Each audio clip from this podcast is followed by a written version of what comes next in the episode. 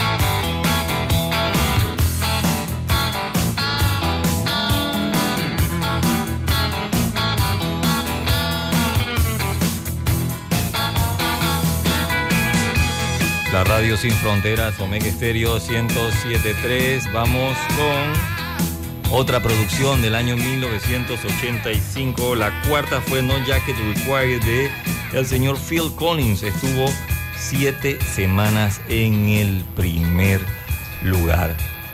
The Billboard Book, number one álbum de Craig Rosen, dice que Phil Collins en 1970 se convirtió en el cuarto baterista de la veterana banda británica de rock Genesis. En 1975, cuando el cantante Peter Gabriel optó por dejar la banda, fue Collins quien tomó el centro de atención, sorprendiendo a los detractores que habían declarado muerte a Genesis con la partida de Peter Gabriel. Collins no solo floreció al frente de Genesis, sino que en 1981 lanzó una carrera en solitario con el álbum Face Value. Ese álbum y Hello y I Must Been Going del 82 fueron los 10 éxitos principales que llegaron a vender más de 4 millones y 2 millones de copias respectivamente. Collins anotó un par de singles exitosos, Against a Lot, Take a Look at Me Now, de la película del mismo nombre, mientras que Easy Lover, un dueto con Phil Bailey de Erwin on Fire, subió al número 2, sentando las bases para el año más exitoso en la carrera de Collins. One More Night es el primer sencillo de la producción No Jacket Required. No fue un cambio dramático para Collins. La pista vocal en el corte y otras baladas en el álbum fueron grabadas como demos en la casa de Phil Collins, pero eso no impidió que la canción conmoviera al público. El sencillo se convirtió en el segundo número uno de Phil Collins, mientras que No Jacket Required entró simultáneamente en la lista de álbumes por primera vez en la carrera de Phil Collins el 30 de marzo del año 1985 durante siete semanas no consecutivas. De allí este gran éxito. Omega Estéreo. Total cobertura nacional.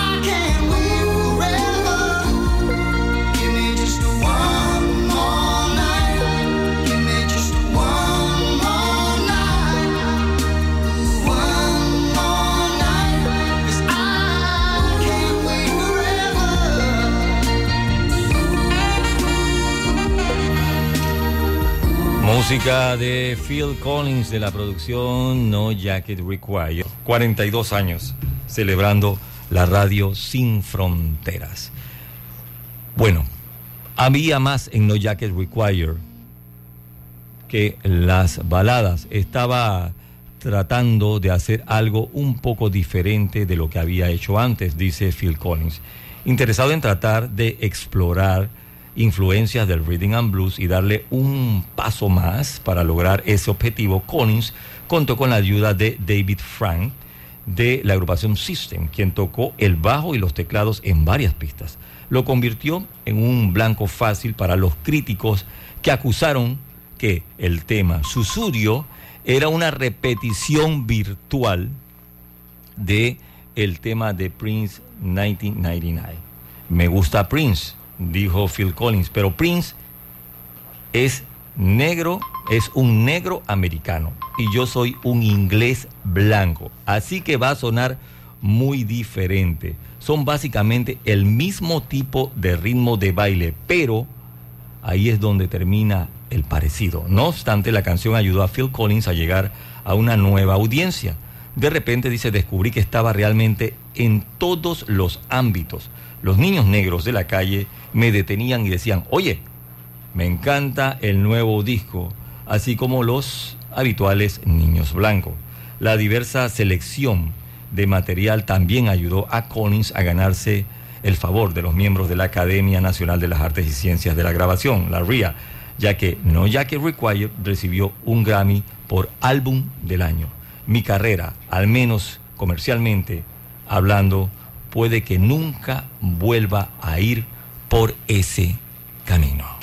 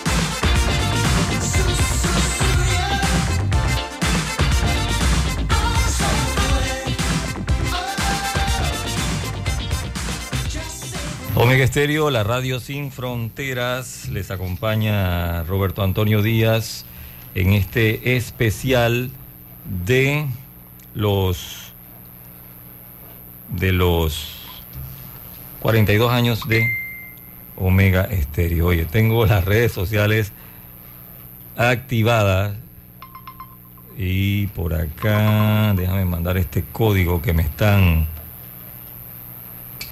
solicitando. Bueno, mientras vamos a cerrar ya con Phil Collins. A ver, quede en su estudio, ¿verdad? El álbum lleva el nombre al portón verde. Portón verde, portón verde. Ok. Bueno. ¿Qué hago? Voy. A ver, a ver, a ver, a ver. Déjenme grabar esta nota de audio. Voy en unos segunditos Estoy al aire ahora mismo, deme unos dos minutos. Eh, ok. No Jacket Required. Este álbum lleva el nombre de un incidente en el restaurante The Pump Room en Chicago, Illinois. A Collins, a Collins, que entró en el restaurante con el ex vocalista principal de Led Zeppelin, Robert Plant, se le negó la entrada porque no cumplía con el código de vestimenta del restaurante de requerir chaquetas para la cena, mientras que Plan pues se le permitió entrar. Collins llevaba puesto una especie de abrigo, un suéter así, y pues discutieron al respecto. El jefe del restaurante argumentó que la chaqueta no era la adecuada. Collins dijo en una entrevista, imagínense dónde, en Playboy, que en ese momento estaba muy enojado. Después del incidente, Collins apareció a menudo en diferentes programas como Late Night with David Letterman y The Tonight Show de Johnny Carson denunciando al restaurante y contando su historia. Más tarde la gerencia del restaurante le envió una chaqueta deportiva de cortesía y una carta de disculpa, indicándole al señor Phil Collins, dice, usted puede venir al restaurante vestido como quiera. Don't Lose My Number fue número 4. Cerramos con No Jacket Required de Phil Collins.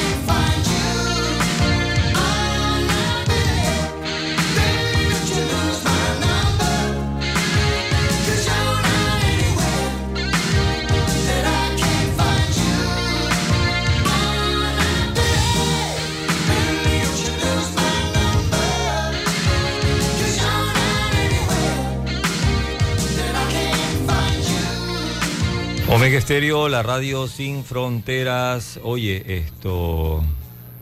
A ver. ¿Dónde está Juan Antonio Kiel? Él está en Washington, D.C., escuchando esta programación. Gracias, hermano, por el detalle. De verdad que sí, se le agradece mucho. ¿ah? Por acá dice Jorge. Esto está bueno, señores. Y me manda una parrillada, Jorge. ¿Eso qué es? Usted está en Bacamonte con esa parrillada. Yo estoy aquí trabajando. Ya usted está igual que Cifrido Nolasco, que es pura carne asada, ¿ah? disfrutando de la música. Bueno, dice, hola Roberto, 42 años de Phil Collins. Hola Roberto, 42 años. Phil Collins a Genesis. Eh, no me pone nombre. Vamos a ver por acá. Vamos con. Continuamos. Vamos ahora con el quinto álbum número uno del año 1985. Este álbum, porque normalmente siempre se nos viene la canción We Are the World, USA for Africa, ¿verdad? Y simplemente se nos viene a la mente esa canción. Y no, señores, hay muchas canciones en esta producción para el que no tuvo el acceso al álbum completo estaba We Are the World de USA for Africa.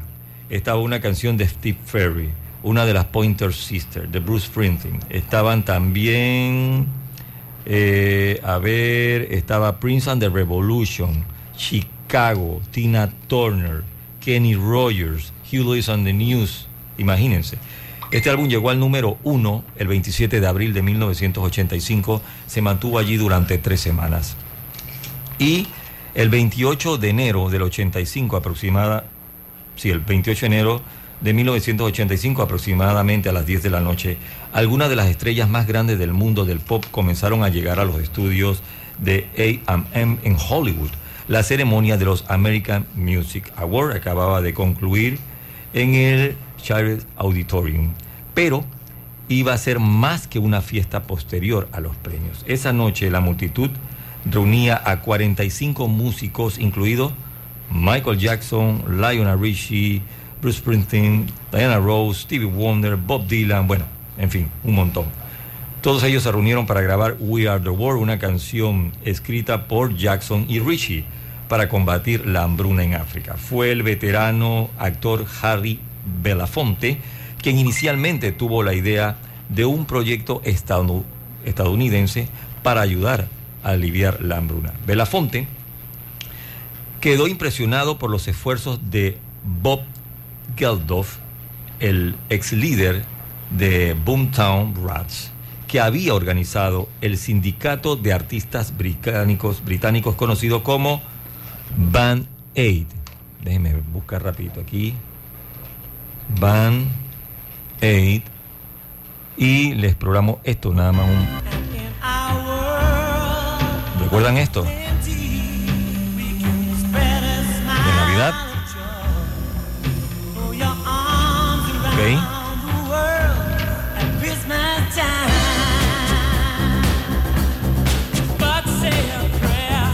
Bueno, esto es Band A. Ellos con esta producción vendieron más de un millón de copias en el Reino Unido. La mayoría de los talentos reunidos que también incluían a Billy Joel, Lindsey Buckingham de Fleetwood Mac, fueron de primera categoría. De hecho, al menos 18 artistas del proyecto se habían asociado anteriormente con álbumes número uno. Dice el señor Belafonte, que él habló con Geldof, eh, pensé que deberíamos hacer eso en los Estados Unidos. O sea que los británicos fueron primero. Luego le telefonió y pues empezaron a reclutar Michael Jackson y Lionel Richie para que escribieran la canción. Richie pidió a Stevie Wonder que se apuntara, mientras que Belafonte habló con Prince y con Quincy Jones. Esta vez, esto a su vez hablaron con Chicago, con, con Tina Turner, con Kenny Rogers, bueno, con todo ese pocotón de artistas. Al final, pues también hubo participación de artistas canadienses y de allí entonces en esta producción de We Are the World está Tears As Not Enough. ¿Ok? Esto es de eh, artistas canadienses. Forma parte del álbum también.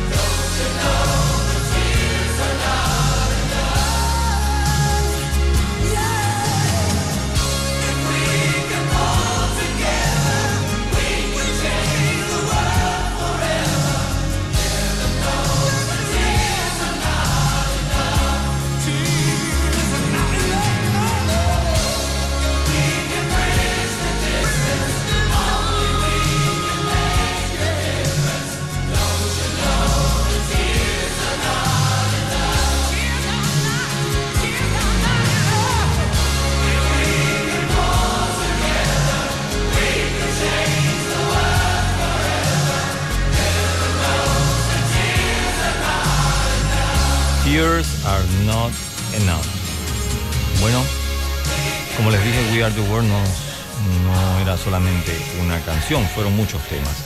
El 13 de abril, We Are the World alcanzó el número uno en el Hot 100, estoy hablando del sencillo. Dos semanas después, el álbum se reunió a él en la cumbre, o sea, el álbum y eh, el sencillo. El 27 de abril de 1985, durante tres semanas.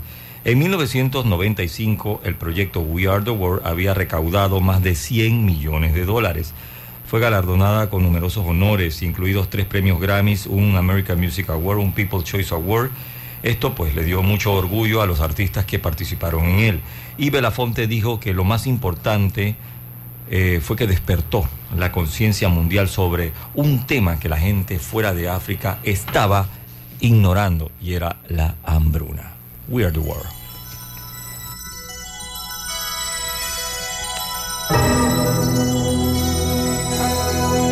Omega Estéreo. Omega Estéreo. Total cobertura nacional.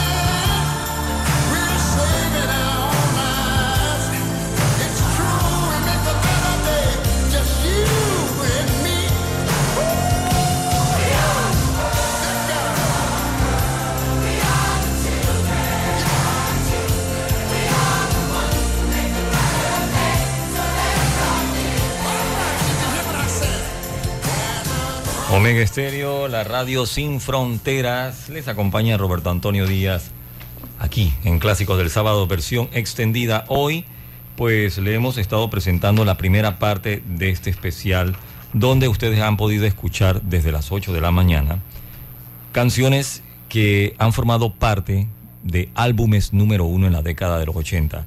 Este programa, eh, pues les voy a poner todos esos temas de los álbumes número uno, los éxitos de los álbumes número uno de la década de los 80, imagínense. Eh, del año 80 fueron 12 álbumes, del 81 10, del 82 8, del 83 5, del 84 4. Estamos en el año 85, este año fueron 12 álbumes los que llegaron al primer lugar y estamos ahora mismo en el quinto álbum que fue We Are the World. Ya vamos para el número 6 el sexto álbum número uno del año 85 es Around the World in a Day de Prince and the Revolution. Bueno, arranco con Prince, pero antes tengo que enviar saludos. Tengo varios oyentes que siguen reportándose. Grimaldo Pinto dice un día especial. Gracias, lo estoy gozando. También tengo reporte de sintonía de Don Domingo La Torraca. Él es socio de Elemente, siempre nos presenta un sondeo rápido de la actividad económica en Pauta en Radio. Está escuchando esta programación. De verdad, muchas gracias, Domingo, por tu sintonía, pues nos honra con tu audiencia. Eh, Brit em, por acá dice, me ha encantado este especial, como siempre, felicidades. José Adames Barrios también dice, tremenda preocupación, todavía en sintonía. Será tremenda programación, porque no creo que preocupación, o sea, ¿qué pasó allí? Eh, dice por acá, escuchando mi música favorita con la más grande Omega Estéreo número uno en todo Chiriquí. Saludos Roberto Antonio, desde las praderas de San Lorenzo, cuarta etapa, Boquete. Escuchando está Joanny y Shandy. Muchas gracias. Shirley Ortiz también está siempre en sintonía. Sheila. Gracias por tu reporte. Bueno, voy con, eh, a ver, Prince, sí. Sexto álbum número uno del año 85. Dije que terminaba a las seis, todavía me faltan varios. Dice, el séptimo álbum de estudio de este artista, Prince, y el segundo lanzamiento en el que aparece su banda de acompañamiento, The Revolution, fue lanzado el 22 de abril del 85. La grabación de Around the World in a Day se inició en sesiones anteriores a la de Purple Rain. Después de seis meses de gira detrás de ese álbum superventa, Prince volvió a grabar.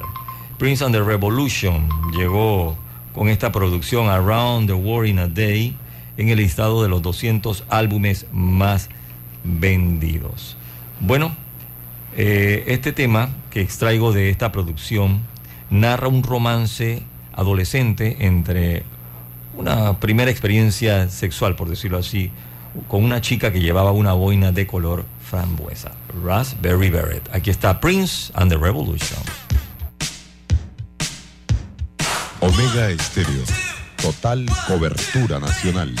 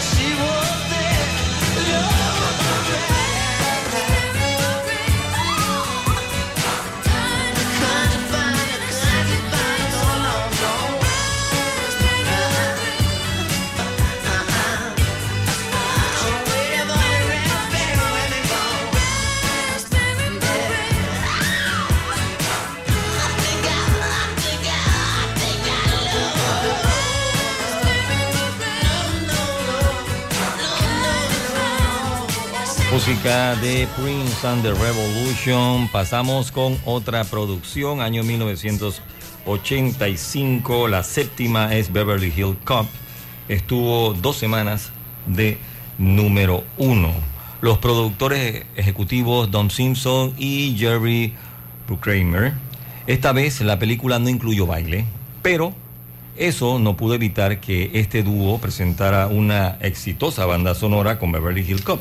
La película de acción y comedia protagonizada por Eddie Murphy, al igual que Flashdance, Beverly Hill, presentó una mezcla de veteranos y desconocidos. En Flashdance fueron los recién llegados Irene Cara y Michael Zembello quienes se beneficiaron de la banda sonora. Sin embargo, en Beverly Hill Cop demostró ser la plataforma de lanzamiento que ayudó a restablecer las carreras de Patti LaBelle y de Graham Frey. La canción principal, pues es un instrumental Axel F, es de Harold Faltermeyer, se convirtió en un sencillo de éxito mundial y desde entonces ha sido versionada por numerosas pistas. El título proviene del nombre del personaje que es interpretado por Murphy, Axel Foley. El músico alemán Harold Faltermeyer grabó la canción usando cinco instrumentos. Aquí está Axel F. Omega Estéreo. Total cobertura nacional.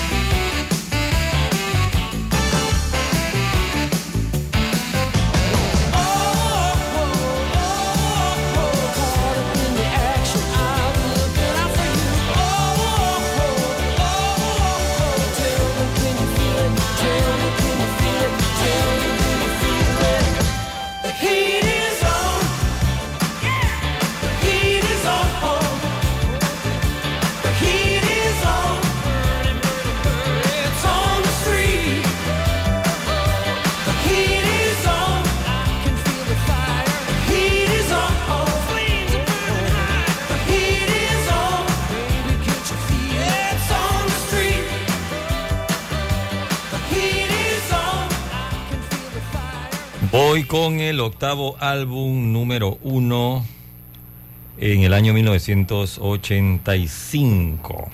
Bueno, se trata de la agrupación Tear for Fears, Song from the Share.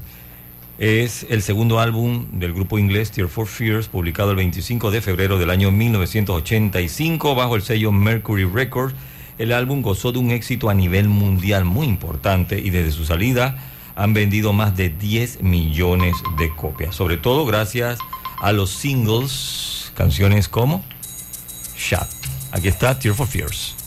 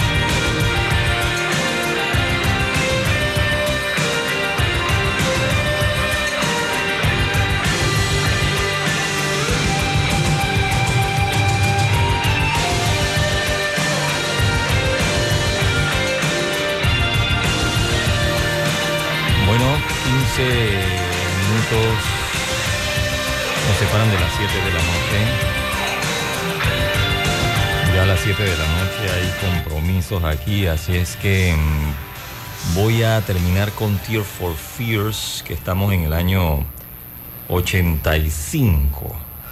Nos quedaría, a ver, nos quedarían todavía cuatro álbumes del año 85. Todavía falta la producción de Brian Adams, eh, Dark Stray, el, eh, la banda sonora de Miami Vice y la agrupación Heart. Así es que hasta hoy vamos a dejarlo con eh, la producción de Tear for Fears, Song from the Big. Eh, llegó a eh, fue el octavo álbum número uno del año 1985. Y voy rapidito pues con música, porque si no, se me pasa el tiempo. El título se, se derivó de la película de televisión del año 76, Civil, sobre una mujer con un trastorno de personalidad múltiple que solo se siente segura cuando está sentada en la gran silla de su analista. Una canción eh, principalmente instrumental llamada The Big incluye muestras de diálogos de esta película. Se lanzó como el lado B del sencillo que acaban de escuchar, Shot, en el año 84, pero, pero no se incluyó en la producción de Tear for Fear. Este pues fue el segundo sencillo del álbum, llegó al número uno durante tres semanas dentro del top 10, Shot. El cuarto sencillo del álbum llegó al número 3 dentro del top 10 norteamericano.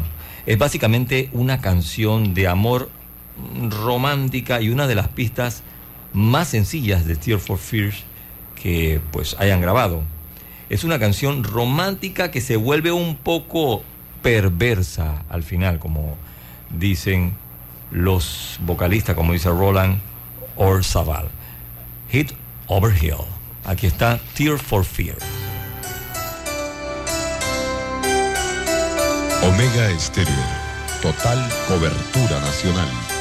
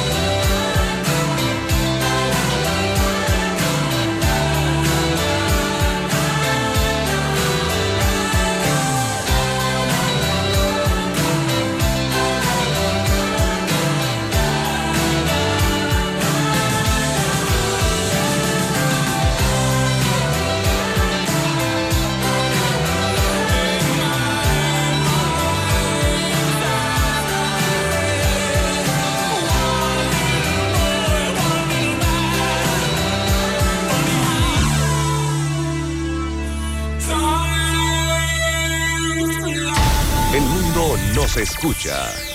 www.com Omega Stereo. Ahora sí, está grabando. Esta canción fue eh, a último minuto una adición durante la sesión de grabación de el álbum Song from the Big Chair del año 85. La decisión de incluir la canción en el álbum se produjo después de que Orzabal tocara dos acordes en su, en su guitarra acústica. Hogges, pues, se grabó, le gustó y eh, en dos semanas se agregó con la pista final para el álbum. Se lanzó como tercer sencillo y se convirtió en el primero de los dos éxitos de Tear for Fears que llegaron a la cima dentro del Hot 100 según la revista Billboard. Everybody wants to rule the world. Omega Estéreo. Total cobertura nacional.